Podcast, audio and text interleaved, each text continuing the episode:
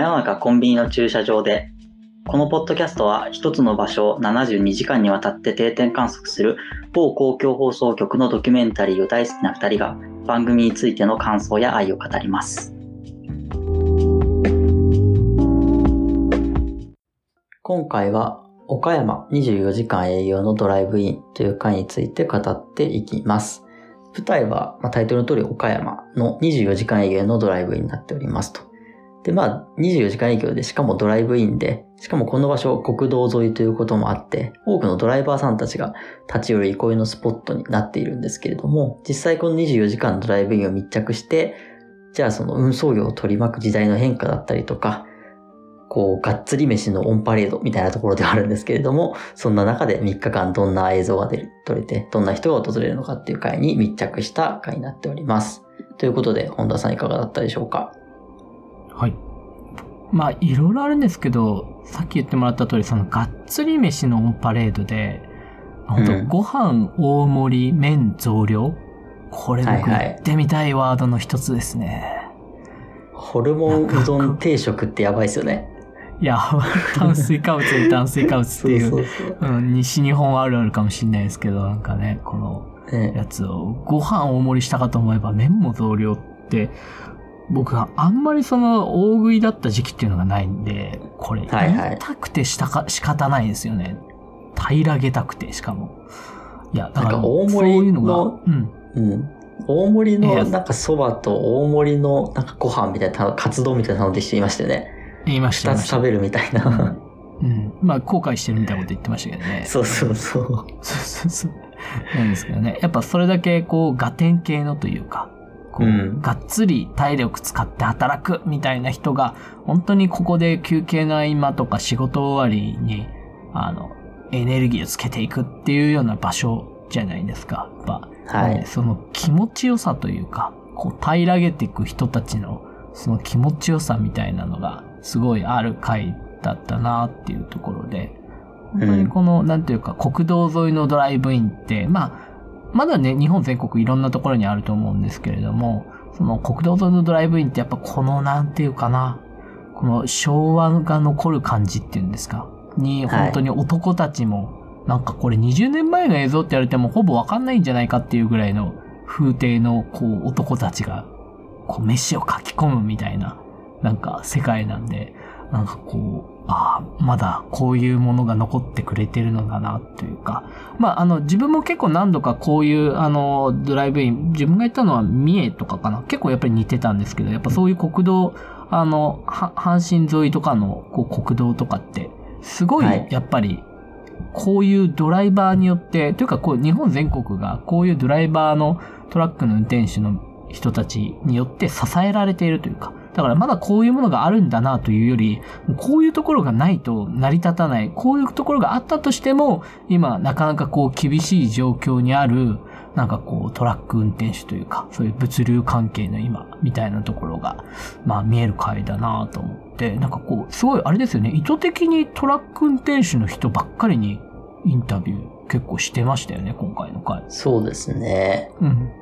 絶対ね、こう、常連、それこそじ地元の人とかなんか常連で来る男性しか出てこなかったですもんね。あとは本当にもうみんなツーリングも、まあツーリングも一部あったけど、基本はトラック運転手だったりとか、うん。なんかね、そういう、本当意図したのかしてないのか、実際そうだったのかわかんないですけど、うん。本当ドライバーばっかでしたよね。本当そうですね。結構、その、なんていうんですか、その、家族連れみたいなのも来てるっていう描写もあったんで、多分はいはい割と来てはいると思うんですよね。あの、なんか入り口のところに一瞬だけ映るあの、昭和のクレーンゲームみたいなの遊んでる子供たちとか。はいはいはいはい。ああいう、なんですか、あの入り口の部分にあるあれとか、めちゃ懐かしいじゃないですか。こんなのまだやってる子供たちいるんだっていう感じで、まあ多分全然そういう家族連れみたいなのも来てるはずなんですけど、うんとはいえ、あの、ほとんどのお客さんたちは当然その、こう、長距離運転ドライバーの方々が、こう、休憩がてらにこう寄ってくるっていうところもあるので、結構ね、そこに意図的に聞いて、あの、トラックのところまで、あの、話聞きに行ったりとか、すっごいしてたので、なんかそういう意図的な回だなって、それは逆にすごい思いましたね。うん。うんそんな中で突然の樹木医ですよね。いや、やっぱり、もう行きます？もう地獄医に行くんですか？そう、突然の樹木医じゃないですか。ドライバー、ドライバー、ドライバーってきて樹木医ってきてドライバーに戻るっていう。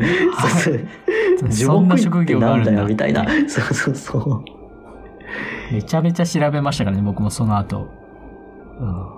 っぱりあの、樹木のお医者さんですよね。はい。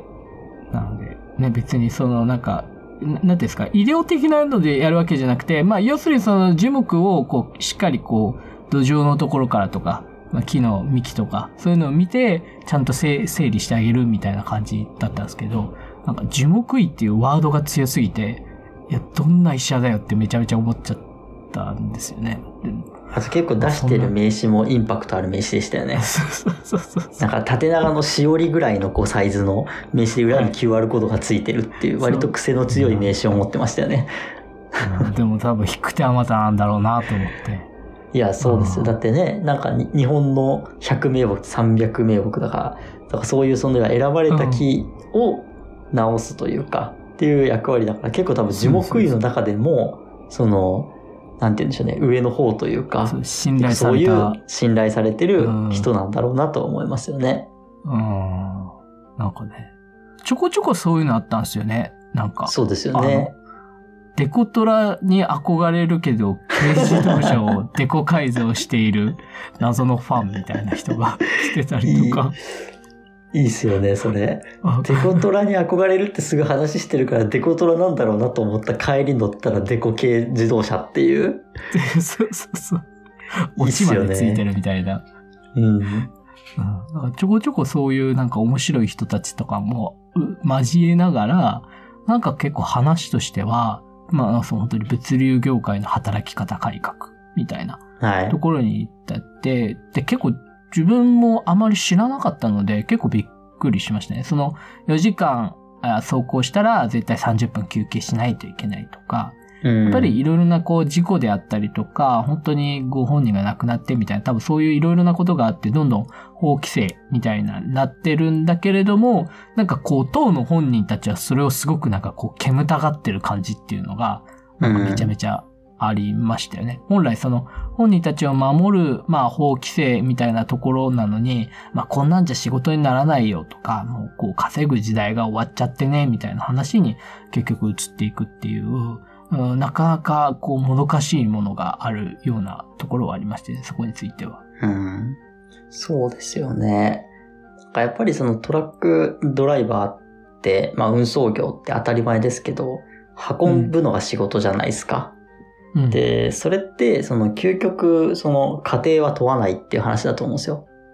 うんうんその、これまではね。だから、早く運んで、で、途中でそのなんか、1時間ぐらいサボっててもいいし、みたいな。うんそれこそ10時間走って、2時間サボって、で、また行くとかでもよかったと思うんですよね。うんだけどそれがその、多分小刻みになっちゃったから、自分のその、なんか働き方を逆に選べなくなっちゃったっていうことだと思うんですよね。。うんうんもう4時間と30分みたいな、こうワンセットになっちゃうんで、それが。でそうすると、こう、今回の話聞いても思ったんですけど、トラック運転手になった人って、あの、やっぱ車が好きっていう人が多いじゃないですか。運転するのが好きみたいな。うん。で、なんかそういう人たちって、運転するのが好きって何が好きかっていうと、やっぱりその車を使ってどこか好きなとこに自分の好きなペースで行けるっていうことのような気がするんですよね。うん。それが多分魅力の一つとしてあって、だって決まった時間にどっかに行くんだったら別に電車でいいじゃないですか。そうですね。だけ、ど、それはやっぱ自分の、まあ、身体の拡張じゃないけれども、うん。体の一部のような、車を体の一部のようにして、で、それこそ自分がこう疲れるまで走る、体が疲れるまで走るっていうことができてたんだけど、働き方改革とかによって、それがまあ制限されちゃってるっていうのに対する嘆きは、まあもっともだし、うんとはいえやっぱね、本田さんで言ったように、その、まあ休まないと、休めないと、強制的にもっていうのも一方であるから、こう、難しいとこだよなっていう、本当感じですよね。うん。本当にこのドライブイン自体がそういう中での、ちょっと息抜きというか、本当にその仕事だったりこう移動移動の中でご飯食べる時だけがこう休みなんです、みたいな人も結構いたし、あとはい、これ、意外とその、まあ、国道自体は本当に多分その、かなり、まあ、阪神と中四国結ぶような場所なんで、うんうんうんすごく、あの、大変な物流の本当に要ではあると思うんですけど、ただこれ国道のところなんで、長距離ドライバーとかって結構この、あの、あれなんですよね。その、わざわざ高速降りてここに来てるんですよ。なんかはいはい。そこも結構印象的で、つまりなんか結構その、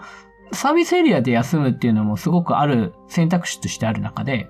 あの、うんわざわざこう降りてここでご飯食べていくっていうところが、かなりそのトラック運転手たちの中でのちょっとしたなんていうかオアシスというか、うんになってるからこそ、わざわざ、あの、高速から降りてまで、ここに集うんだろうなっていうところは、えーまあ24時間、今だとね、多分サービスエリアって24時間意外とやってないんですよね。あの、まあそうっすよねご飯意外と、ううんん、深夜になるともう空いてないとかって結構柄にあるんで、そういうなんかこう、じゃあ仮眠するだけで、なんかコンビニみたいなところで買って紐軸っていうぐらいだったら、なんかもういっそのことここで降りて、あの、近くのそのドライブインのところで、まあビール飲んで寝ちゃおうみたいな。なんかそういうのもあって、なるほど、なんかこういう、なんていうか、ガス抜きの仕方？みたいなのがあるんだろうなっていうところが、あの、よくよく考えると、こう、高速降りるって割と大概だなと思うんで、なんかそううんいうそうっすよね魅力が、うん、ここにあるんだろうなって結構思いましたね。うん。でもやっぱそれは、ホルモンうどん定食みたいなやつじゃないですか。やっぱ名物食べたいから。そうそうそう。でもああると思いますけどね。その別に、うんホルモンうどんがどうとかって、まあホルモンそばも途中出てくるんですけど、うんまあそういうね、のもそうだし、やっぱなんか食べ物食べれて、で、車止められて休めるっていう、たったそれだけなんだけど、それだけでもなんか、意外と少ないし、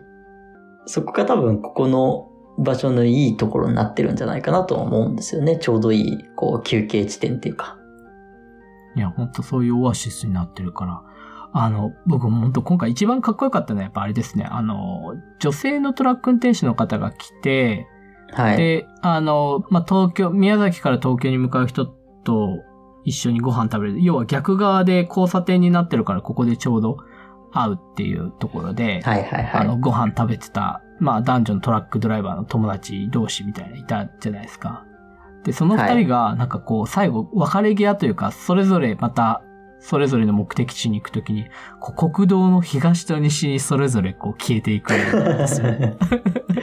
はいはいはい。なんかそれがすごいなんか、あ、かっこいいなぁみたいな。それぞれ本当に長距離で東と西で交わる点で、なんかちょうど朝ごはんでも食べようとか言ってご飯食べて、で、その後それぞれがこう、あの、それぞれの目的地に向かってすれ違っていくうんみたいな。そう、それがここの岡山のドライブインです。みたいな。キラーンっていう感じでめちゃめちゃかっこよかったって。今回僕はもうそのなんかそれぞれ東と西に分かれていくあのシーンがもう一番かっこよかったなと思って見てました、MVP ですか？MVP です。でそこもなんか意外と面白かったですね。割とその、なんていうんですか、うん会社仲間じゃないけど、本当にトラック仲間とかで、それこそその二人もなんかサービスエリアで声かけられて仲良くなったみたいな、とかだったそうり。ですね。うん。で、別にあの、同じ会社でとかじゃないんですよね。本当にトラック仲間で、なんか、今だと LINE とかで情報共有しちゃって、どこが混んでるとかって、意外となんか、え、で、デジタル化って言ったら失礼ですけど、その、ななんていうんですか、そういうコミュニティみたいなんで、共有してる時代なんだと思って、なんか、そういう横のつながりもやっぱりそういうある世界なんだなっていうのも、垣間見えたのも、まあそのお二人のやつで面白かったところですけどね。やっぱね、交通情報なんてね、道路交通センターのラジオでしかわからないと思ってたのに そ、うそうそう。まさかグループ LINE でそれがね、連絡されてるとはって感じですよね。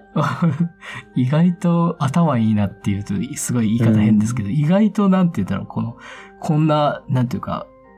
超セントラルで情報やり取りしてるんじゃないんだ、みたいな。なんか管理棟みたいなのがいるんだなと思ってたら、まさかの自分たち同士で情報交換していたっていう、うん。なんか、そういうのもあるんだな、みたいなのが、非常に面白かったんですよね。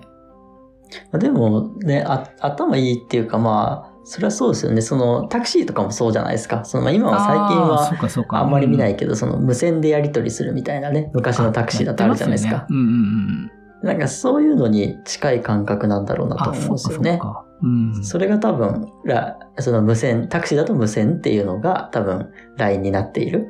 っていううんだけっちゃだけなんだけど、でもそれがそのタクシーだとタクシー会社の中で閉じてるじゃないですか。だけど今の LINE の話って、無線そうそうそう。LINE の話ってこう、同じ会社だけじゃなくて全然別の会社とか、なんかそのトラック運転手っていうところ、長距離とかの運転手っていうところで繋がってるっていうのがよりなんかそのタクシー運転手の無線よりも広がってる。で、情報の精度というか角度が上がってるし、広く取れてる。うん、から、多分そこって、そのグループラインって多分みんな参考にするし、価値があるというか使われるものなんだろうなと思いますね。うん。本当にこう、必要のようというか、ちゃんと、あの、必要があってみんな情報共有してるっていう感じで、そうでリアルすね。でいいですよね。うんうん実用性があるっていうんですかね、なんていうか。うんいいっすよあそういうね。のあるんだなっていう、なんか、ただのその SNS で繋がりたいではないっていうか、必要があって繋がるみたいな、なんか、うんそういうところもあるんだろうなと思って、うん、面白かったですかね。うん。僕今回の話だと、やっぱ印象的だったのは、まあその樹木医のさっきの話もそうなんですけど、なんか、大型トラックの運転手だけじゃなくて、他の仕事をしていて、みたいな人も結構何組か出てきたじゃないですか。うんうんうんうん。その中でその途中出てきた、昔はパティシエで今大型トラック運転手っていう女性が出てくるんですけど、いや、印象的でしたよね、あの人。なんか、なんか、ま、まあその経歴がマジかって感じじゃないですか。うんうん。そんな、ねえ。そんな、なかなか聞いたことないじゃないですか。しかも、なんて言うんだろう、こう、世の中のパブリックイメージだけで言ったら真逆じゃないですか。パティシエと。大型トラック運転手でで、しかも、ご夫婦でケーキ屋さんやってて、で、旦那さんはもうケーキ屋さん続けられてるっていう。今でもね。うん。そう。で、なんかそれの始めたきっかけもすごくて、あの、知り合いの運転手の人乗せてもらったら、助手席から見る景色がすごい良くて、で、大型トラック運転手になりましたみたいなことをおっしゃってて、そう言ってた言ってた。うん。で、まあそれが、まあまあね、それだけじゃないかもしれないですけど、とはいえでもなんかそういう、なんだろうな、トラックへの憧れみたいなところで、まあだけでって言うとあれですけど、まあそれがその、何らかのプラスになって、それによってこうパティシエからトラック運転手ってめちゃめちゃ離れたところをジャンプできるぐらいのエネルギーになってるのがやっぱすごいなと思って、うん。やっぱ一回そんな助手席乗ったらやっぱそれぐらい思うのかなとか乗ったことないから思いました人生変わっちゃうね。みたいなね。そうそうそうそうん。あ、の乗ったことないですか？あの、トラックとかないっすよ本当ですか？う。ないないない。確かにす、すごい、全然違いますよ。あれは。まあ、目線が違いますからね、まず目ね。線が違いますからね。うんうん。でもその運転してる人の横目に見て僕は絶対無理と思いましたけどね。それは、な、なんでですか？いや、あんなやっぱりでかい、なんかもう自分の想像の範囲をやっぱり超えた大きさはいはいはい。うん、ものをやっぱり動かしてるし、なんか、まあ当時僕が免許持ってなかったっていうのもあるかもしれないですけど、横で見ててなんかもう操作も非常にこうガコンガコンみたいな。うん、そうですね。まあまあうん当然マニュアルですからね、やって、やっててっていうのが、あの、すごく難しそうっていうか、やっぱもう空間認識能力みたいなのがすごい長けてないと無理そうみたいな、なんかすごいそういう風に映って、いや僕は結構真逆でしたね。こんななんかこう僕には即事故るからできないと思って、いや無理だな。まあ当然ね、見晴らしとかはありましたけど、まあまあまあみたいなところはありましたけどね。うん。そう、そういうのよりも多分憧れのが勝っちゃってるんですよね、出てきた人はね。うん。そうそうそう本そう。怖さよりもね。う。当にうんん。とかね。だからすごいなと思って。う。ん。今回、まあ、あの、トラックのね、中にこうお邪魔するみたいなのも結構あったんで、はいはい面。白かったですよね。なんかこう冷蔵庫が置いてあるとか、うんうんこういうところで寝るんですよとかって言って、やっぱあの、知ってはいたんですけど、あの上のところのこう寝るスペースとか、ああいうのも見て、うわ、なんか意外と居心地良さそうだなっていうか、これだったら寝れそうだな、みたいな思ったりとか、あとね、やっぱり、あの、ちゃんとね、水晶のシフトレバーとか出てきてましたからね、ちゃんと。はい。やっやっぱデコるんだな、みたいな。水晶のシフトレバーにしちゃうんだな、みたいなうん。こととか思ったり、なんかこう、あの、トラック運転手のそれぞれの方々のこだわりっていうか、追い求める快適性みたいなのも見えたりとか、うんなんかこう、まあドライブインなんで当然っちゃ当然なのかもしれないですけど、意外となんかそのトラック方面にの、こう、今回寄った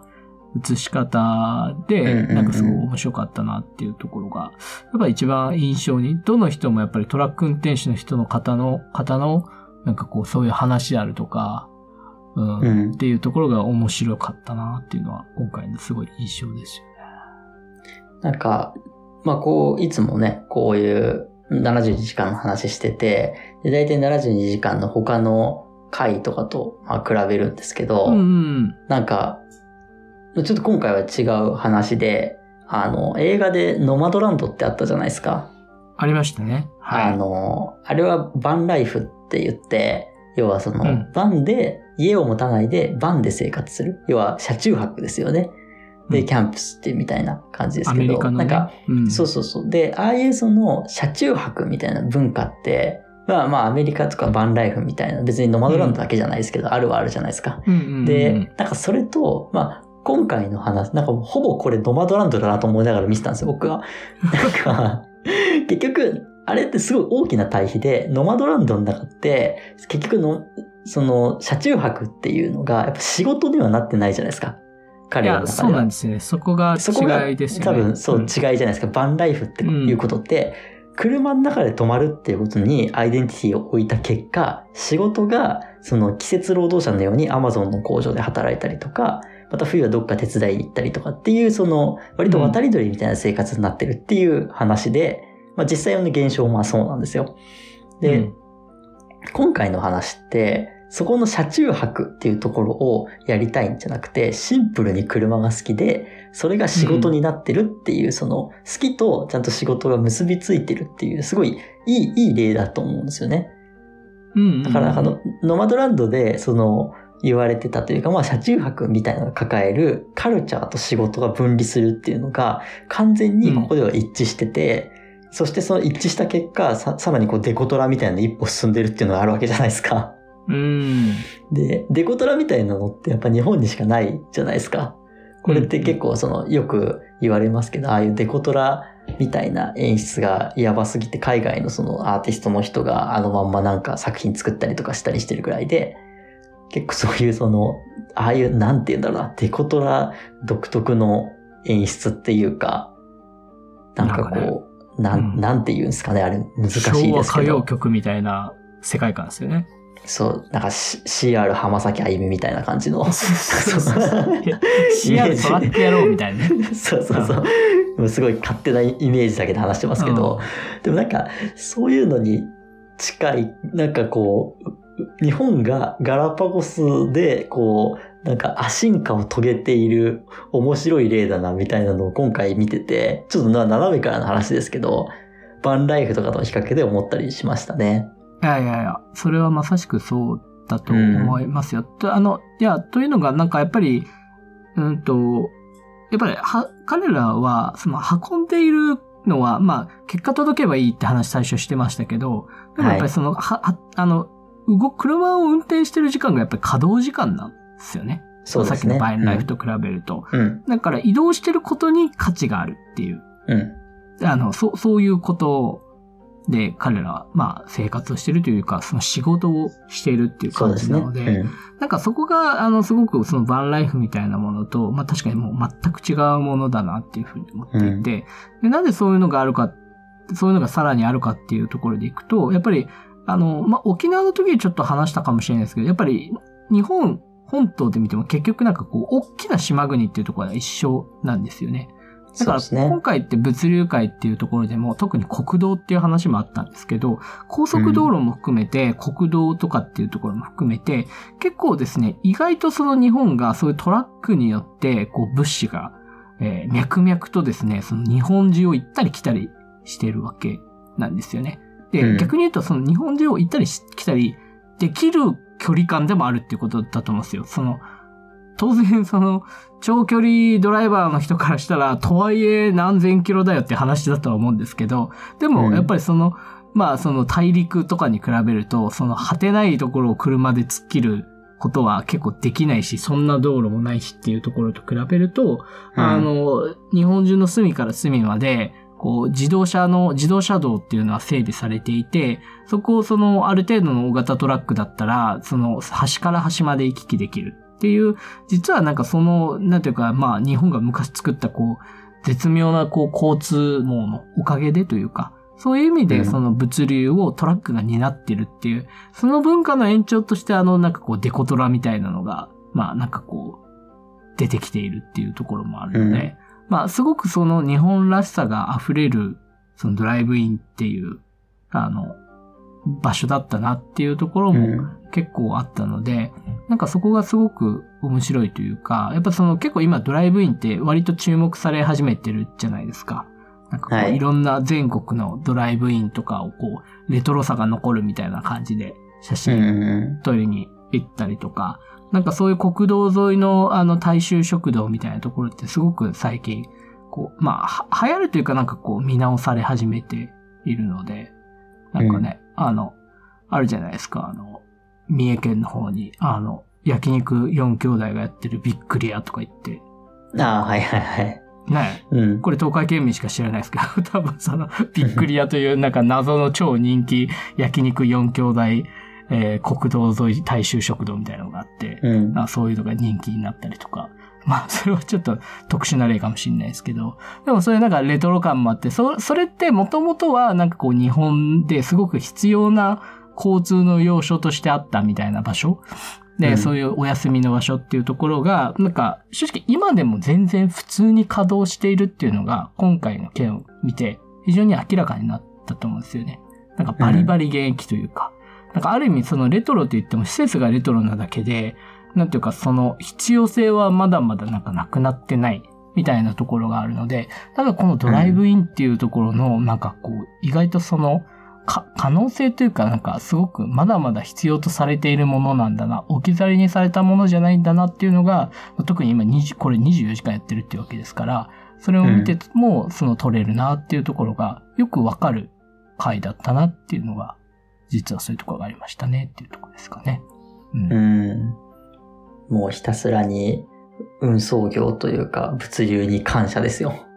いや、そうそう、本当にそう。それしかないですよ。いや、もう 頭僕ら、やんないですよねそうそうそう。こうね、なんかね、アマゾンが翌日届くとかもそうだし、そんなんね、日本、日本だけって言うとあれだけど、でも日本ぐらいじゃないですか、そんななんか。物流が綺麗に整っててくるみたいなのもね、うん。